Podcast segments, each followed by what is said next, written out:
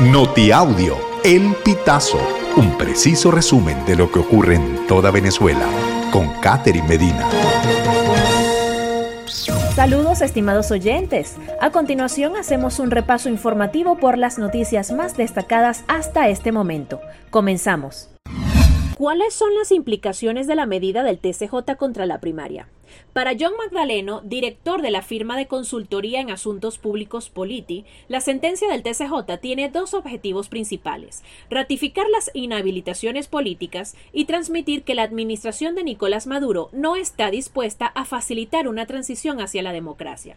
Por su parte, Ali Daniels, director de Acceso a la Justicia, indica que la decisión del Poder Judicial tiene un alcance limitado porque la primaria es un hecho cumplido. No obstante, advierte que el efecto inmediato es que los partidos políticos no podrían postular a María Corina Machado como su candidata a las elecciones presidenciales de 2024.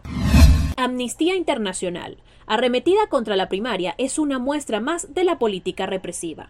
Ana Piquer, directora para las Américas de esta organización, afirmó en un comunicado que las recientes medidas anunciadas contra la Comisión Nacional de Primaria, sus representantes y los resultados del proceso son una muestra más de la política de represión del gobierno venezolano, que busca obstaculizar las libertades de quienes quieren ejercer su derecho a la participación en asuntos públicos.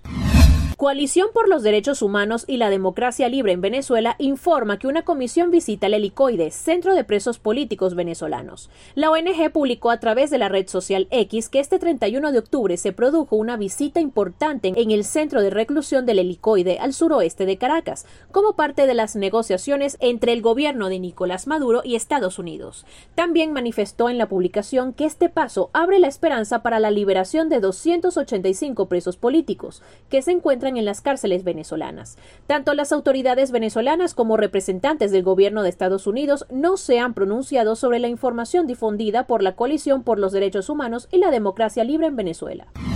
Protección Civil. ¿Qué hacer durante lluvias torrenciales y riesgo de inundación?